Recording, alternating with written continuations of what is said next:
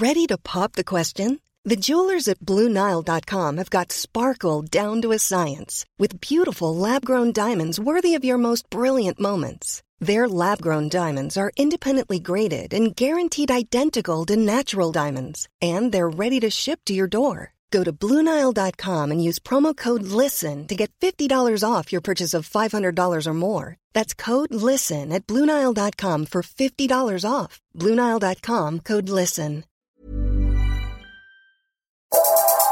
Cuando creíamos tener todas las respuestas, cambiaron las preguntas.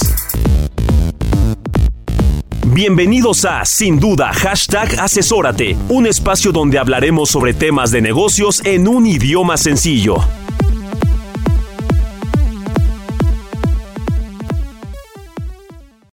¿Cuántas veces has escuchado lo que no se mide, no se mejora?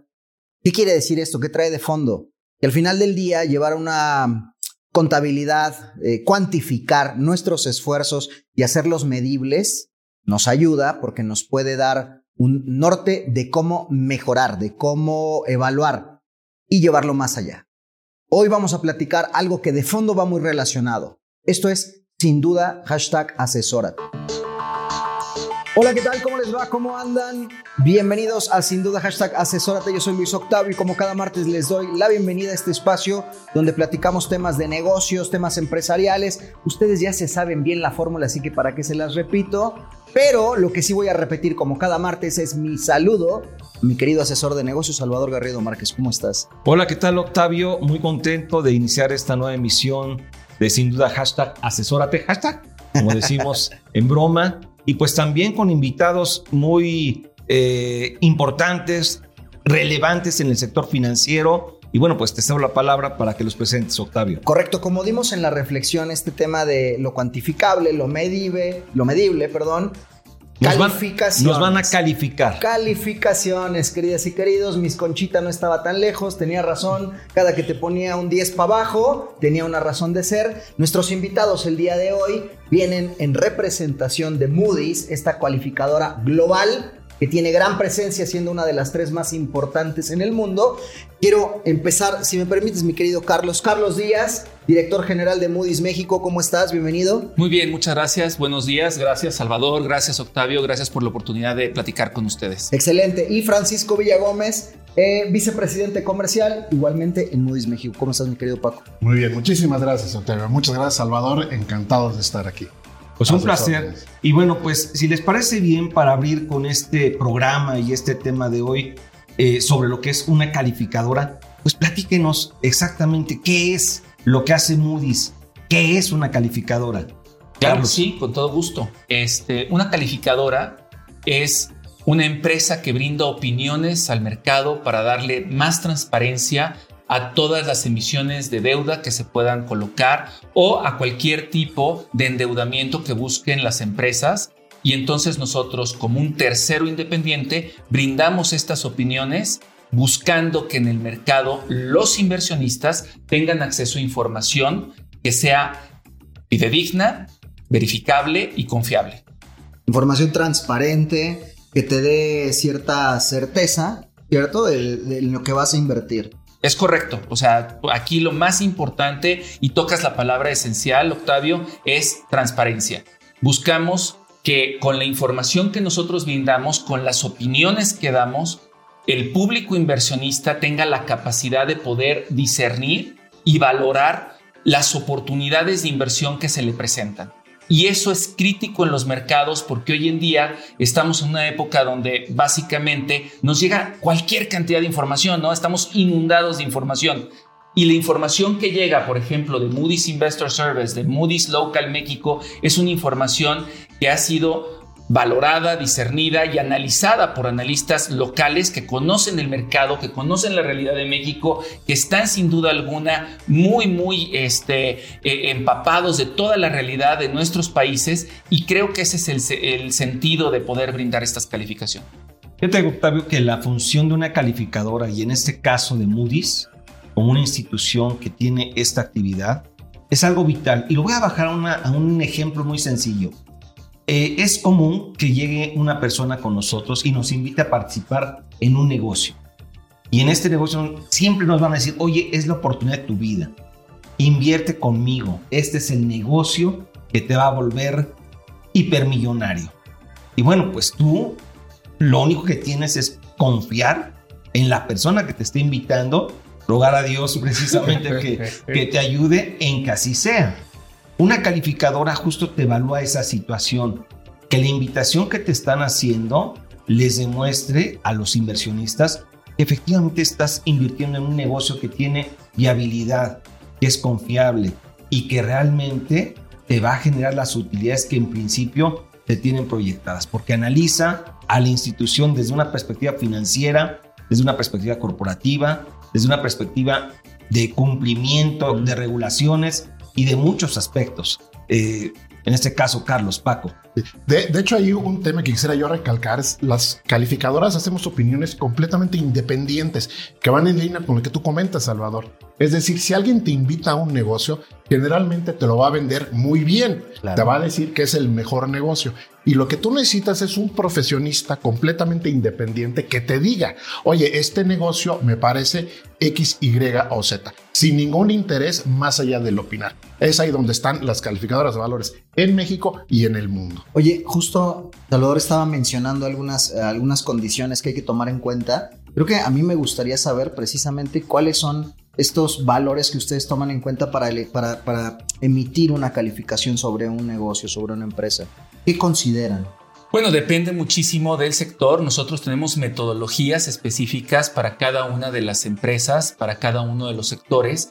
Y lo que hacemos es que tomamos información tanto cuantitativa como cualitativa para poder determinar la calificación.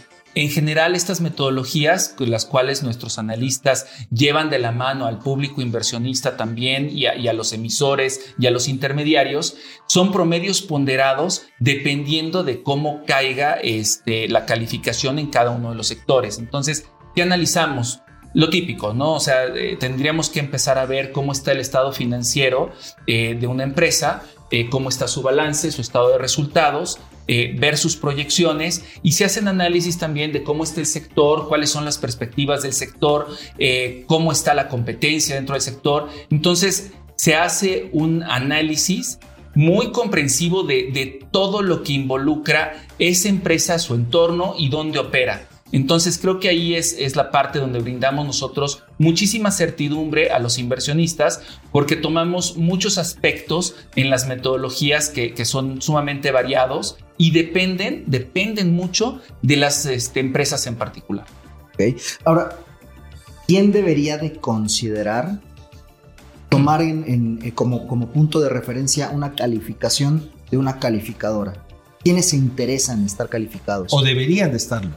Exactamente. Bueno, la respuesta es todos. Digo, un, un dato ahí cultural, Moody's califica el 99% del Producto este, Interno Bruto a nivel global. Este, lo hacemos en, en 165 países, tenemos presencia en 165 países y es muy relevante que todo el mundo tuviera una calificación. Es interesante cuando me preguntas porque ¿cómo, lo aterrizas, ¿no? O sea, hay negocios muy incipientes, hay negocios que no tienen más de, de, de, tres años. Entonces, ¿quién debería tener una calificación? Cualquier persona que esté buscando acceder a los mercados de deuda, buscar un crédito, el beneficio más grande que te da una calificación es que tú puedes llegar con la opinión de un tercero totalmente independiente y demostrar cuál es el estado real y cuál es tu situación real de algo. Y hoy por hoy, por ejemplo, hay determinados sectores que los vemos que están sufriendo los famosísimos este, instituciones financieras, no bancos, ¿no? Uh -huh. Este es, es, es, un tema sí, sí, muy sí. actual, ¿no? Hablando de un Unifin, de un crédito real, de una financiera independencia, las crisis de, de Mega, Alfa Credit. Claro, eh, hoy cuando vemos, por ejemplo, los mecanismos que podrían tener para financiar sus operaciones, que es la bursatilización de los derechos de cobro de su cartera, lo que tú quieres es tener especialistas que estén viendo efectivamente que todos estos créditos estén debidamente conformados, los fideicomisos bien hechos, y para eso tienes una opinión de un tercero. Entonces es muy diferente cuando tienes a alguien que llega y te vende una oportunidad a cuando tuviste a un tercero independiente que pudo determinar que las cosas necesarias en la evaluación están ahí. Creo que por ahí va, ¿no? Este, buscar que todas las personas este, que están tratando de acceder a los mercados tengan una calificación de crédito. Ahora, si me permites un comentario adicional a eso, eh, el, el, sistema de calificadoras en México surge a principios de los 90 y surge enfocado a las compañías que quieren emitir en bolsa. Yo diría un poquito siguiendo tu punto, Salvador, es hoy en día se podrían calificar y se deberían de calificar todas las compañías que quisieran demostrarle a un tercero que están en orden, por decirlo de alguna manera. Ese es el mercado que debería de estar. Ahora, obviamente la regulación implica ciertos procesos, pero cualquier compañía se puede calificar. No es nada más una compañía que esté saliendo a bolsa o que esté levantando deuda. Simplemente alguien que quiere satisfacer a inversionistas o quiere satisfacer a su mercado para que vean que está fuerte. Sí. Esto me parece bien interesante, Octavio, me están haciendo señas en torno a que el tiempo del primer bloque. Ah, ya, ya. Ya, ya, ya, ya, ya, ya, ¿Quién te está haciendo señas? ¿Quién te está haciendo señas, querido? Ahorita vamos a ir a, a, ponerlos en paz. Bueno, vamos a hacer una breve pausa, queridos y queridas. Está buenísima la plática, pero los invito a que se tomen un fresquito y ya regresamos para seguir hablando con Moody's México aquí. Sin duda, hashtag así. Asesórate. Asesórate. Asesórate. Asesórate. Asesórate. Asesórate. Asesórate. Asesórate. Asesórate. Asesórate. No nos cansaremos de decírtelo. Asesórate. Garrido Licona. Asesoría fiscal, legal, financiera y de negocios. Visítanos en garridolicona.com. Bien, estamos de vuelta en Sin Duda Hashtag Asesórate. En el bloque anterior estábamos platicando con nuestros amigos de Moody's México, Carlos Díaz y Paco Villagómez. Nos estaban poniendo al día sobre la importancia de las cualificadoras, las calificadoras. Y recién, mi querido Francisco, estábamos hablando de, bueno, quién debería eh, o quién podría calificarse. Eh, de manera general, el mensaje es, pues quien quiera demostrar también salud, salud financiera, quien quiera mostrar el brazo fuerte, no solamente por una necesidad puntual como bursatilizar, sino porque el día de mañana puede venir alguien a tocar tu puerta a querer meter capital y pues evidentemente tú quieres mostrarle que eres sólido y que estás perfectamente al día con una muy buena calificación. Ahora, eh, Fuera de, de, micrófonos le estábamos pidiendo a Francisco que nos diera un poquito más de carnita sobre esto. ¿Qué más hay al respecto, mi querido Paco? Yo creo que el punto principal para las calificadoras y para el mercado, más allá, como decía yo, que algunas tienen que ser calificadas por regulación. Todas las compañías deberían de calificarse porque, para traducirlo ahora sí en términos muy simples, porque si estás calificado puedes acceder a más dinero en crédito, a más inversionistas y a condiciones más favorables hacia tu compañía. Entonces ganas con esa transparencia que dan las calificadoras. Ese es el mensaje claro para que estés calificado. Obviamente, como decía yo, el gobierno dice, si quieres salir a emitir en el mercado, tienes que tener ciertas características, incluyendo una calificación. Perfecto, pero vayamos un paso más allá. Obtengamos una buena calificación y obtengamos una calificación que sea reconocida en el mercado. ¿Por qué? Porque eso me ayuda a mí a obtener más condiciones favorables, más inversionistas y obviamente acceder a más mercado lo que tú acabas de decir prácticamente. Excelente. Fíjate que lo estás, lo estás comentando muy atinadamente. Yo lo quiero poner todavía en una perspectiva más de, de las personas que, eh, que, vamos y caminamos en la calle, vamos. Todas las personas en la medida en la cual tenemos eh, esas medallitas o certificaciones o calificaciones, logros, por ejemplo, el certificado de primaria, el de secundaria, el de preparatoria, el de universidad, ¿por qué no un diplomado, una especialidad, un doctorado, una maestría? Pues obviamente te, dan y te permiten dar más confianza y un médico, un abogado, un contador, un asesor, en la medida en la cual tenga mayores certificaciones, pues va a transmitir mayor confianza y desde luego va a ser más atractivo y toda la gente va a querer ser asesorada por esa persona. Lo mismo que estás planteando tú, una empresa que tiene una certificación o calificación de Moody's, desde luego la va a ser atractivo para inversionistas, para gobiernos, para personas, para cualquier entidad, incluso clientes, para atraer ese, ese mercado. ¿Por qué? Porque es una empresa confiable. Y esto lo evalúan desde una perspectiva a nivel empresa, pero también a nivel gobierno inclusive. Y hoy traen una metodología a nivel local, a nivel México, que si nos pueden compartir sería excelente para que la gente la conociera y el por qué Moody's debe ser considerada en esta certificación. Con todo gusto, Salvador. Y antes de cederle la palabra a Paco, eh, voy a hacer un comentario de algo muy relevante que dijiste tú de las certificaciones. Yo creo que el mundo no es estático, es dinámico. Si algo sabemos nosotros es que estamos en constante cambio, en constante crecimiento y aquí lo relevante cuando alguien busca una opinión de una empresa calificadora como Moody's, básicamente también es el seguimiento que se le da. Las calificaciones son dinámicas y a lo largo del tiempo las vamos siguiendo. Entonces es muy relevante mencionar que las calificaciones pueden subir o bajar dependiendo de lo que esté pasando en el mercado y de las condiciones que se tengan. Y para el tema de platicarte de Moody's Local, dejo aquí a mi amigo Paco Villagómez que les explique un poco más de cuál es ese proyecto.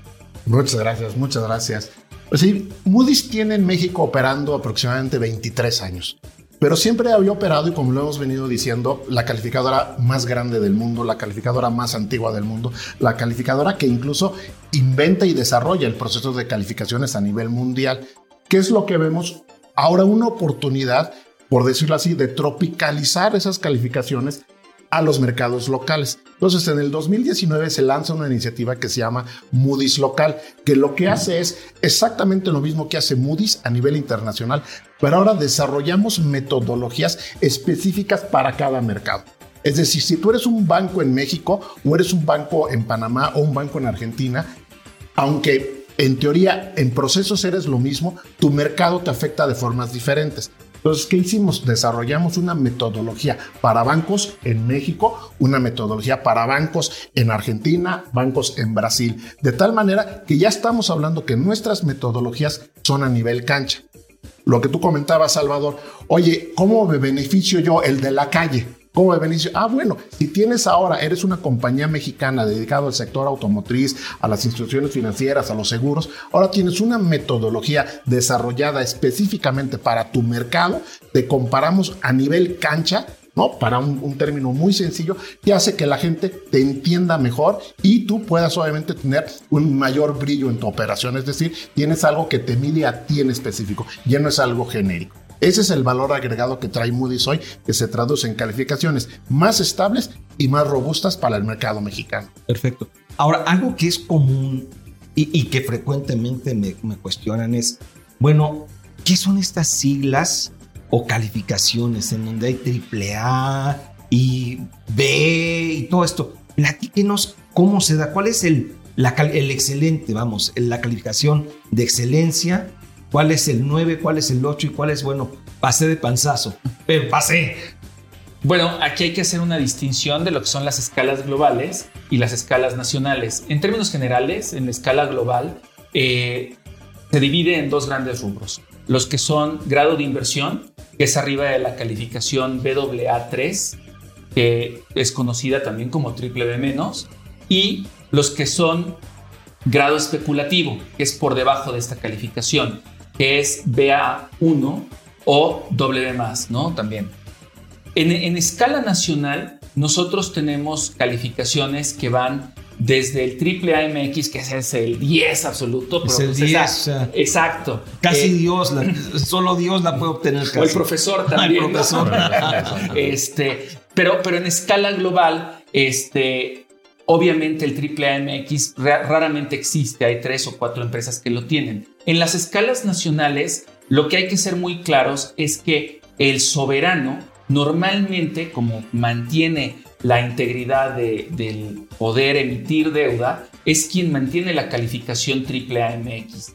Y por ende, todas las empresas relacionadas con el soberano, aunque tengan las garantías reales a través de la legislación local, acceden a las calificaciones AAA-MX. Voy a ir más allá. Hay compañías en México, muchas de ellas que son AAA-MX, y la razón es muy sencilla. Se debe de parametrizar por sector cuál es la mejor empresa. Entonces, si tú eres un referente en ese mercado y en ese sector y eres el mejor riesgo en México para ese sector y ese mercado, deberías de poder acceder a las calificaciones AAA-MX y de a, partir de ahí poderlo parametrizar. Me encanta hacer una analogía que les va a gustar. Pensemos nosotros en los mejores tenistas a nivel global, ¿no? Entonces el mejor tenista mexicano quizá actualmente ronde en los niveles de los 680 y demás. para efectos prácticos, el mejor tenista mexicano es Triple AMX. Claro. A nivel global, desafortunadamente no los tenemos en AAA en escala global, ¿no? Pero esa es una buena analogía. Esa es precisamente la fortaleza de la metodología local, que ya logra precisamente distinguir al mejor en México. Entonces ya pueden acceder a las triple SAS MX en México, doble SAS más, doble SAS, doble SAS menos. Es decir, ya estamos tratando de romper el techo de lo que antes la eh, comparación internacional nos impedía. Sí. Digamos que la AAA es el 10 absoluto. El 10 La absoluto. doble O se- doble A sería un 9.5, 9 y así sucesivamente hasta llegar a la calificación B. Que Pero- no estás reprobado, pero no eres triple A, vamos. Y perdón por la interru- interrupción, pero aquí se me hace algo muy relevante. Las calificaciones están en función de la probabilidad esperada de pérdida o la probabilidad esperada de incumplimiento de un emisor. Ok. Entonces, cuando tú eres triple A a nivel global, la probabilidad de que alguien invierta y pierda en esa inversión es del 0.1%. ¿Ok? El problema es cuando nos vamos al grado especulativo. Porque mientras más nos movemos hacia abajo en una calificación, la probabilidad de incumplimiento o la probabilidad esperada de pérdida es muchísimo mayor. Y esto tiene una relevancia central en el sistema financiero mexicano. Y es que las reservas de los bancos están íntimamente ligadas a las calificaciones de riesgo que existen. Entonces, si un banco está prestando dinero a empresas que no están bien calificadas, tiene que crear una reserva de capital muchísimo mayor, lo cual tiene un mayor costo. Esto repercute también en lo que decía Paco. Cuando estás muy bien calificado, las empresas tienen acceso a mejores condiciones, plazos más largos, mejores tasas. Es, es un ganar-ganar. Todo el mundo que, que venimos al sistema financiero buscamos eso. Y quiero resaltar algo importante, y se trata de la democratización del mercado. Estamos buscando mayores actores, que confluya más gente, que vengan mayor cantidad de emisores. ¿Por qué? Porque en esa medida vamos a tener más inversionistas en México y vamos a poder democratizar las inversiones. Y lo que ustedes hacen y la labor que ustedes hacen como empresa es maravillosa porque se trata de que más gente se acerque y que no tenga miedo en preguntarles y acercarse con, con las instituciones y preguntar de estas cosas y asesorarse de una forma correcta. De acuerdo, pues. De manera general, ya traemos el tiempo encima, inclusive ya creo que vamos a tener que negociar acá unos minutitos más, pero para no apurar la despedida, eh, de manera general, ¿cuál sería la reflexión por parte de ustedes respecto a, al mercado de las calificadoras, pero sobre todo al mercado mexicano? ¿Cuál es el mensaje de Moody's? Si me permiten rápidamente, y muchas gracias otra vez, yo creo que el- lo que nosotros estamos tratando de mandar como mensaje es que queremos ser una calificadora de relación. ¿Qué significa eso? Que queremos acompañar al mercado. Es decir, estar en constante comunicación como ahorita lo estamos haciendo, platicar qué es lo que nosotros estamos ofreciéndole de valor agregado al mercado, pero que el mercado también regrese con nosotros y nos pregunte todas las dudas, nos haga un download de dudas en general y encantados de la vida nosotros les explicamos. Eso es lo que queremos hacer y lo que comenta Carlos, democratizar las inversiones, abrirlas más.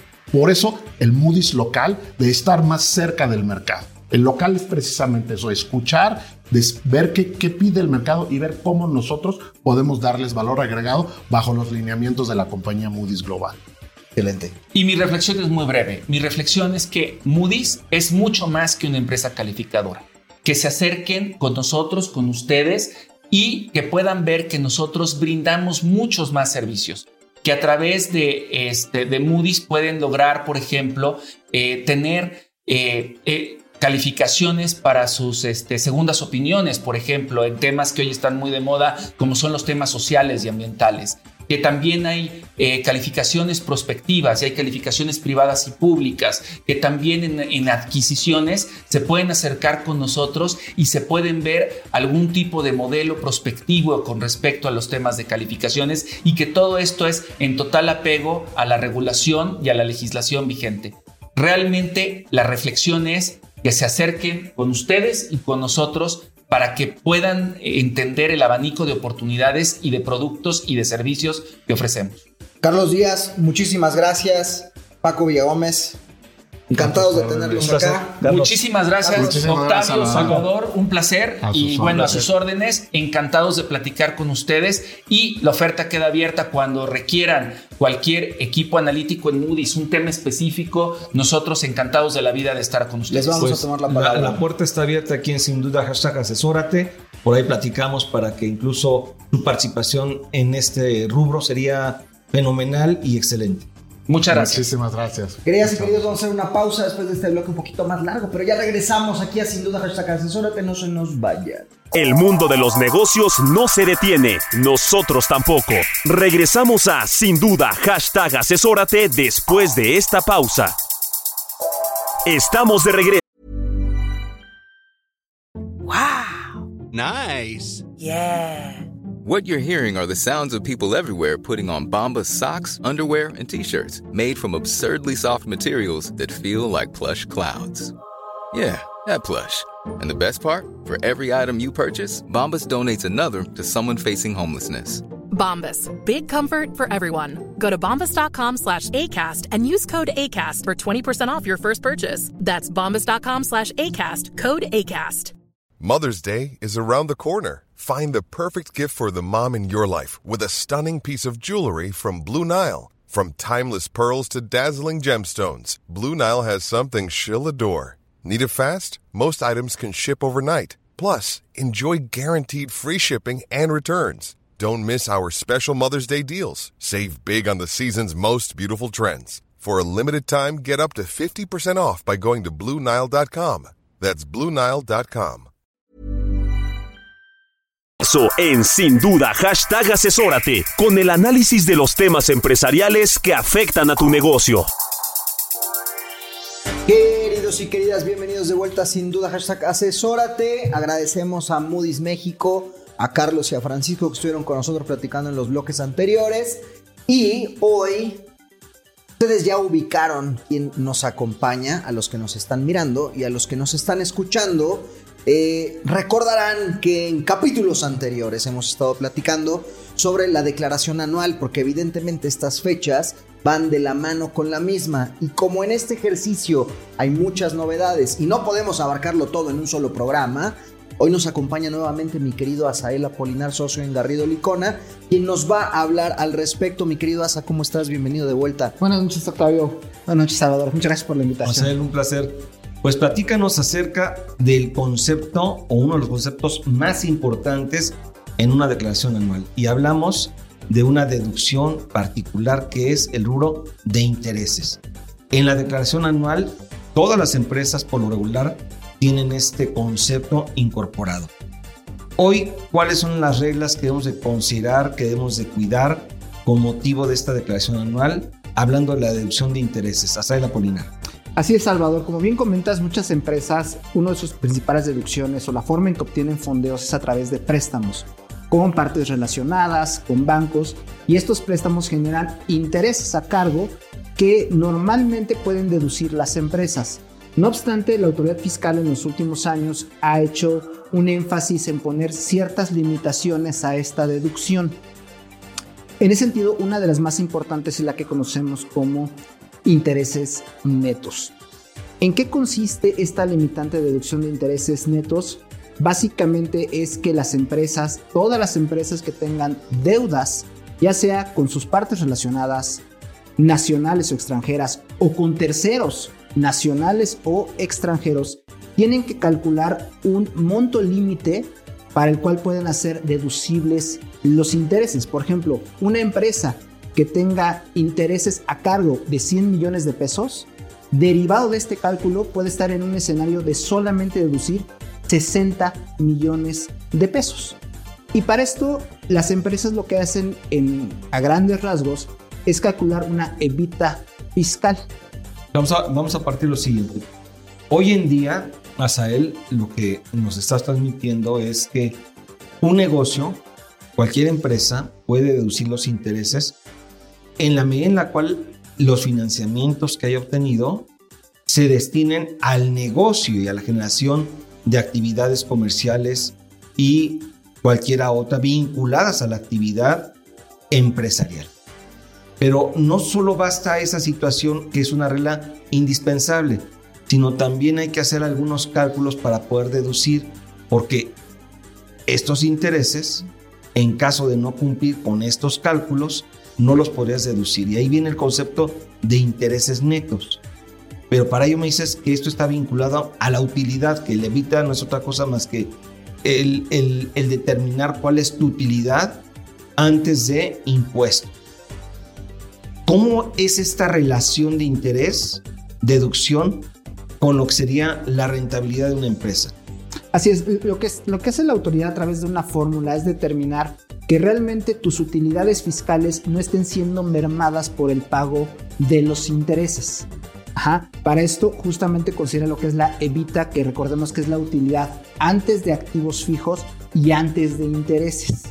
Entonces, con base en esta fórmula, se le aplica a esta evita fiscal el 30% y ese es el monto máximo que una empresa puede deducir por concepto de intereses en un año. En otras palabras, como les decía, lo que está buscando la norma es que no mermes tu utilidad fiscal haciendo el pago de intereses. Y destaco, realmente aplica a todos los intereses que vengan una deuda. No importa si te estás fondeando con un banco nacional o con tu parte relacionada te está prestando de manera directa. O sea, no puedes deducir la totalidad de los intereses si no cumples con esta regla. Así es. Así es, y de hecho justamente en este año en donde la inflación ha sido alta y el incremento de tasas se ha dado de manera a, nivel mundial, lo que hemos observado es que muchas empresas que no tenían esta problemática en 2020 y 2021, 2020 que fue cuando entró en vigor la norma, hoy en este año ya tienen problemas para poder deducir la totalidad de los intereses que están pagando derivado de, sus fondeos o deudas.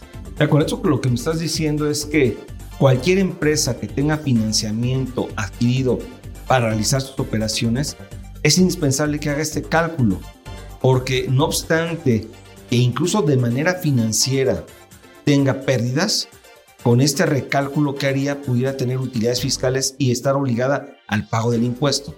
Así es, e inclusive pudiera tener pérdidas fiscales antes de este cálculo y derivado del cálculo pasar a tener una utilidad fiscal. Y ahí es cuando comienzan las discrepancias entre lo financiero y lo fiscal, de que la empresa trae una pérdida financiera, pero fiscalmente estás pagando impuesto. Ok, ahora, esta es una regla aplicable solo en México. ¿Por qué parte en este caso el Servicio de Administración Tributaria de establecer esta regla? ¿Somos el único país que tiene esta regla o en general en diversas naciones se está aplicando, sobre todo hablando de países miembros de la OCDE? Sí, Salvador. De hecho, esta norma no, no fue diseñada en México. Eh, eh, el legislador, el, el, Congreso se basó en una serie de recomendaciones que hizo la OCDE, que le llamamos en el gremio la BEPS, que son una serie de acciones que se emitieron para evitar la las planeaciones fiscales agresivas, si me permites llamarlo así, o la erosión fiscal, lo que llamamos como erosión fiscal, que es cuando se hacían estructuras únicamente para poder disminuir el pago de impuestos. Y una de las formas en que la OCDE observó que se hacía esta merma en la base fiscal era a través del pago de intereses. ¿no? Ahora sí, cada país la tropicalizó. Es decir, la OCDE solamente da recomendaciones y en México ya traíamos una limitante similar que era lo que conocemos como capitalización delgada, ¿no? En donde la capitalización delgada no te permite que te endeudes más de 3 a 1 respecto a tu capital. Que eso todavía existe, Sael. Que eso todavía existe, pero ahí sí tiene la característica que solamente aplica a aquellos intereses que son con partes relacionadas residentes en el extranjero. ¿De dónde se origina eso? Pues el hecho de que prefieras pagar intereses al extranjero que dividendos. Pero esta regla de intereses netos destaca porque, insisto, no importa de dónde viene el fondeo, te puede estar prestando un banco nacional que no tiene ninguna relación con la empresa y puede estar esta regla limitando la deducción de esos intereses. O sea, en principio hay tres puntos que debes de cubrir para la deducción de intereses. El primero es que sean indispensables para tu negocio los financiamientos y en consecuencia el pago de intereses. El segundo, el tema de capitalización delgada o capitalización insuficiente, que grosso modo lo explicaste. Y ahora esta nueva regla de deducción de intereses netos, basada en la rentabilidad de la empresa, en donde no puedes deducir los intereses al 100% si no cumples con este cálculo. Oye, una pregunta, ¿has, ¿has encontrado algún sector que particularmente se esté viendo afectado? Mira, esta regla no discrimina. Realmente aplica a todos los sectores, inclusive las arrendadoras que normalmente se, fondean de Sofomes pueden estar en problemáticas de poder deducir el 100% de los intereses de su fondeo. Entonces, realmente esta situación no, no discrimina, no hay un sector en particular, le puede estar aplicando a cualquier eh, empresa y cualquier giro. O sea, le impacta a empresas del sector financiero, bancos. Eh, eh, ese punto que comentas es bien importante, Salvador, y, por eso hago al lado a las o, o, pongo en un apartado a las arrendadoras, porque esta regla no aplica para empresas del sector financiero. Pero recordemos que las arrendadoras que no sean SOFOMES no se consideran parte del sector financiero. Entonces, muchas arrendadoras, cuando nos acercamos a ella y platicamos, no, es que yo soy del sector financiero, doy arrendamiento. Pero si es arrendamiento puro, entonces no es parte del sector financiero y sí están en riesgo de perder la deducción. Yo, yo creo que vale la pena que aterricemos con mayor eh, precisión estos, estos puntos, sobre todo porque, como bien señalas, Octavio, hay diversos sectores a los cuales pudiera no eh, aplicarles esta disposición y es indispensable que lo tengan bien claro. Octavio. Pues tomemos el siguiente bloque, ¿qué les parece para ahondar sobre este tema? Eh, mi querido Asa, pues quédate con nosotros. Y ustedes también, por supuesto, no se nos muevan. Aquí en Sin Duda Hashtag. El outsourcing no es indebido y no ha desaparecido. Hoy se le conoce como servicios especializados. Lo que es indebido es que tú o tus proveedores no estén correctamente registrados ante la autoridad y no cumplan con los requisitos establecidos. Esto puede traerte consecuencias fiscales, legales e incluso penales. Evita riesgos innecesarios. Contáctanos. GL Working. Working for You. www.glworking.com. Bienvenidos de vuelta, sin duda, hashtag asesórate. En el bloque anterior estuvimos platicando con nuestro invitado Asael Apolinar sobre temas eh, relacionados a intereses, a deducción de intereses relacionados con la declaración anual y cómo para este 2022, el ejercicio 2022 le hace 2023, se está volviendo retador. Eh, nos estabas poniendo, o más bien, yo te hice una pregunta, mi querido Asa, sobre quiénes se podrían ver eh, más afectados, o en este caso incluso Salvador Reviro con quiénes no. ¿Nos podrías desarrollar un poco más el tema, por favor? Sí, esta, esta norma que estamos platicando, esta limitante de interés que estábamos platicando, no aplica por disposición a todas las empresas. ¿Qué empresas están exentas de hacer este cálculo? El sector financiero, bancos, tofomes, casas de bolsa, eh, empresas productivas del, Estado también están exentas de realizarlo y aquellas, aquellos intereses que sean destinados al financiamiento de construcciones, infraestructura para el Estado, para eh, temas de explotación de hidrocarburos, eh, entre otros, también estarían exentos de aplicar esta limitante en la deducción de los intereses. Fuera de este grupo que estamos mencionando, prácticamente aplica a cualquier tipo de empresa. Pero tú tienes que checar la lista de empresas que están excluidas de esta regla de cumplimiento para la deducción, porque de no estar incluido en esta lista, debes de cumplir esta regla. Así es. Y si no cumples esta regla, puedes ver afectada tu deducción de intereses. Y si tú deduces los intereses sin no haberlo, eh, eh, sin haber efectuado el cálculo, pues te puede, en este caso, la autoridad determinar un crédito fiscal por una deducción incorrecta de intereses. Así es. Y destaco que si alguna empresa determina un no deducible, un interés no deducible, no es de carácter permanente, es decir, la empresa puede hacer este cálculo en 2022, determinar un interés no deducible, pero tiene la oportunidad de deducirlo en los 10 ejercicios siguientes. Entonces, es bien importante que las empresas, si llegan a tener esta situación, le den el debido seguimiento. Hoy muchas empresas sí conocen esta disposición que les permite deducir en el futuro estos intereses de años pasados, pero no necesariamente lo están haciendo de manera correcta. La metodología no es del todo clara en la norma. Y lo que estamos viendo es que muchas empresas que hicieron no deducibles intereses en años pasados por este concepto de interés neto, hoy están queriéndolo hacer deducible, pero no lo están haciendo de manera correcta y están pagando más impuesto del que deberían. Ok. Entonces, tratando de recapitular, primer punto, los financiamientos y, e intereses que tú pagas deben de estar vinculados con tu actividad empresarial. Palomita, está vinculado, entonces puedo deducir los intereses. Espérate, tenemos que pasar un segundo filtro, aplicar reglas de capitalización insuficiente, que valdría la pena que tengamos una sesión para ver este concepto de capitalización insuficiente o capitalización delgada. Si se cumplen estas reglas de capitalización insuficiente, palomita, o procedes a un tercer nivel de cumplimiento de requisito, que es el tema de deducción de intereses netos. Y aquí la empresa tiene que calificar si está dentro de las excepciones o si está fuera de ellas. Si está fuera de ellas, hacer un cálculo, es una metodología que no es sencilla y que grosso modo, ¿cuál sería, Asael? Prácticamente es calcular una evita fiscal, es decir, a tu utilidad fiscal adicionarle el tema de intereses a cargo, la deducción de activos fijos, gastos y cargos diferidos y llegar a un resultado que llamamos la utilidad fiscal ajustada. Ok, sería entonces tus ingresos acumulables menos tus deducciones fiscales, lo que te permite deducir la ley, en este caso el impuesto a la renta, te va a dar una utilidad fiscal. A eso le sumas y le restas. A eso también pudiera estarle disminuyendo la PTU. Recordemos la PTU eh, pagada del ejercicio. Perfecto. Y ahí llegas a la utilidad fiscal. A ese concepto le vas a adicionar lo que son los intereses que tengas a cargo, le vas a adicionar la deducción relacionada con activos fijos, gastos y cargos diferidos y periodos preoperativos. Y el resultado de todo eso es lo que le llamamos la utilidad fiscal ajustada. Una utilidad fiscal para determinar la deducción de intereses.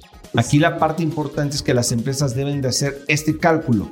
Así es. Con la finalidad de determinar si los intereses que están pagando son deducibles con la posibilidad de que esos intereses que de acuerdo con esta mecánica no sean deducibles, los puedes aplicar en futuros ejercicios, como si fuesen una, una pérdida fiscal. Exactamente.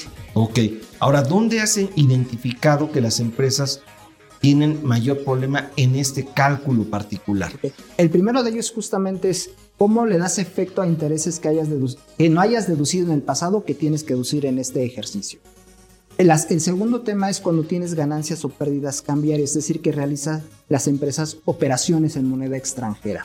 No es clara la norma cómo deben de estar incluyendo estas ganancias y pérdidas cambiarias en todo en este, en todo este, en este cálculo y qué tipo de operaciones, porque puedes tener compraventa de mercancía en moneda extranjera, puedes tener fondeos en moneda extranjera y definir qué tipo de operaciones van este, dentro de este cálculo por la ganancia y pérdida cambiaria es donde las empresas que, no se asesoran bien pueden estar metiendo conceptos que no sean correctos. ¿no?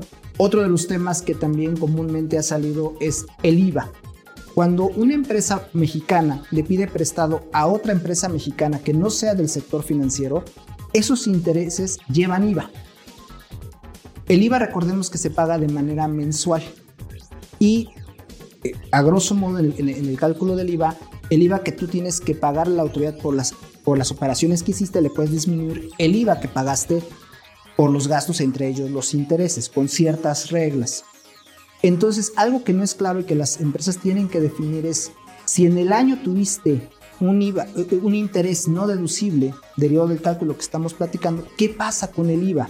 Tengo que presentar declaraciones complementarias, tengo que pagar intereses y eh, actualizaciones y recargos por la por el ajuste que tengo que hacer en materia de impuesto al valor agregado de aquellos intereses que iban grabados con este, con este impuesto. este, este concepto de intereses va más allá de la propia deducción de los mismos, sino que te puede impactar en otros rubros de tu declaración anual. Y bueno, pues para ello, eh, eh, justo en fecha próxima, Asael eh, Garrido Licona tendrá un webinar en donde platicará con detalle este concepto de la deducción de intereses y cuáles son los puntos relevantes que debes de considerar en este cálculo. Y, específicamente en el rubro de intereses netos. A saber. Así es, de hecho vamos a, tener un webinar en la próxima semana en el cual vamos a platicar a detalle de este tema y de otros. Por ejemplo, eh, hoy día ya o en próximas fechas la, la Corte estará emitiendo una sentencia en relación a una opción que se tenía en este caso, en donde los grupos empresariales podían calcular o pueden calcular este, esta limitante a nivel consolidado. Ahí el tema es que la norma establecía que el SAT tenía que emitir reglas de carácter general para poder aplicar este beneficio o esta alternativa.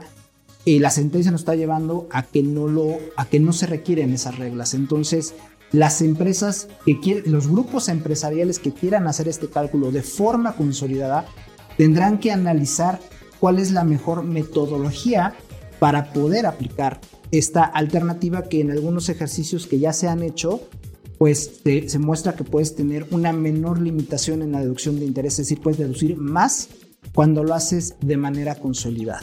Así es. El, webinar es la próxima semana, Sel. Fecha y hora. Así es. Va a ser el próximo 21 de febrero a las 10 de la mañana. A las 10 de la mañana todo esto va a ser por eh, la plataforma de Garrido Licona para webinars, porque es vía remota, vamos. Así es.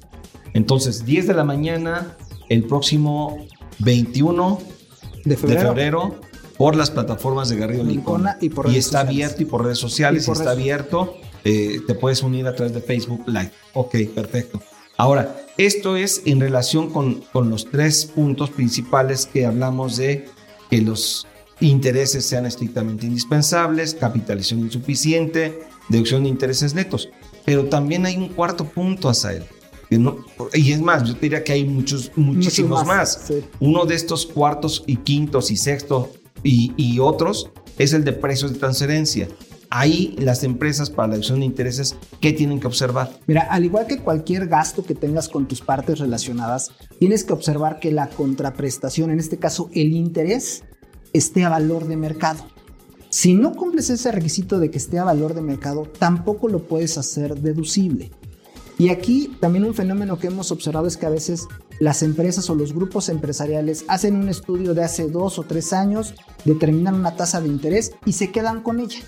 Hoy como está el mercado de las tasas, la realidad es que se tiene que hacer prácticamente una revisión trimestral para efectos de verificar que la tasa de interés que le estés cobrando a tus partes relacionadas o que le estés pagando a tus partes relacionadas se encuentren todavía a valor de mercado. Y no solamente es un tema que va, va con precios de transferencia, también con la parte legal corporativa, porque tu contrato tiene que tener cláusulas para poder hacer esta reevaluación o evaluación de las tasas y que se puedan ajustar dentro del ejercicio y de manera oportuna. Porque, insisto, si esta tasa de interés o la tasa de interés no está a valor de mercado, no está en los rangos de valor de mercado, va a ser no deducible.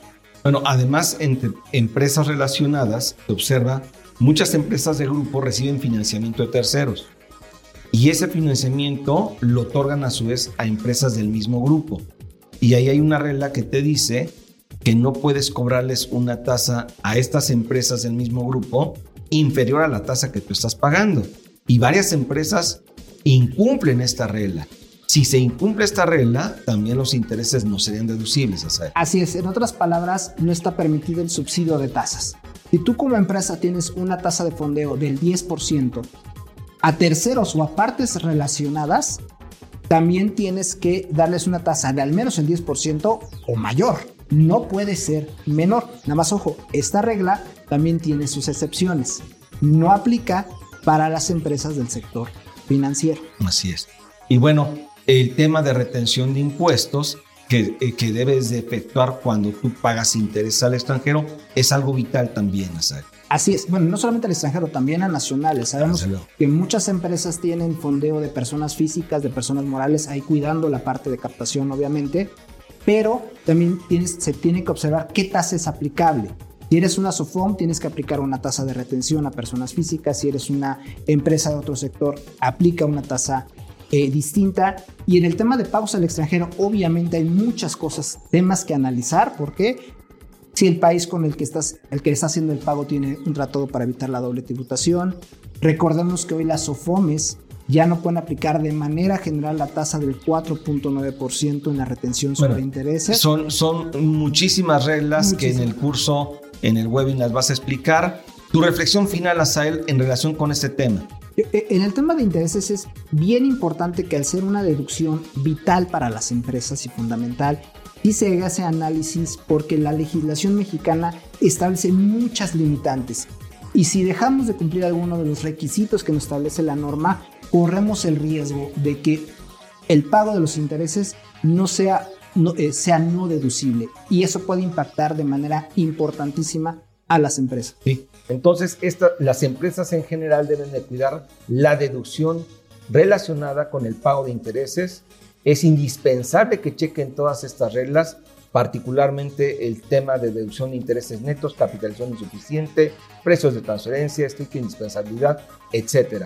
Vean el webinar el próximo 21. 21 a las 10 de la, a las 10 de la mañana. Octavio. Muy bien, pues ya lo escucharon, queridos y queridas. Nosotros ya nos tenemos que despedir porque se nos vino el tiempo encima. Mi querido Asael, muchas gracias.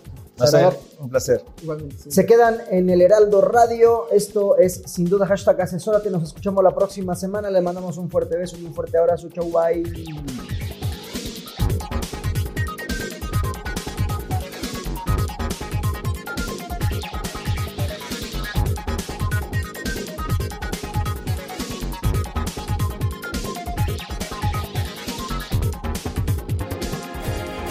Para hacer negocio hay que generar confianza.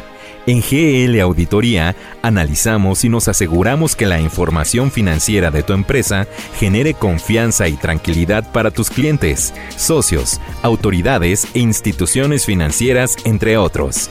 GL Auditoría. Preservamos tu patrimonio. www.glauditoría.com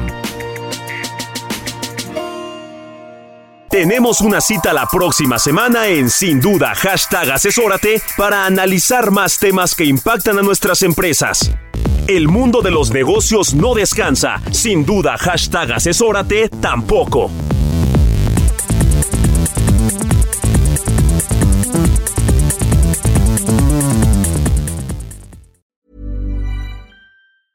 Normally, being a little extra might be a bit much, but not when it comes to healthcare. That's why United Healthcare's Health Protector Guard fixed indemnity insurance plans, underwritten by Golden Rule Insurance Company, supplement your primary plan so you manage out of pocket costs. Learn more at uh1.com.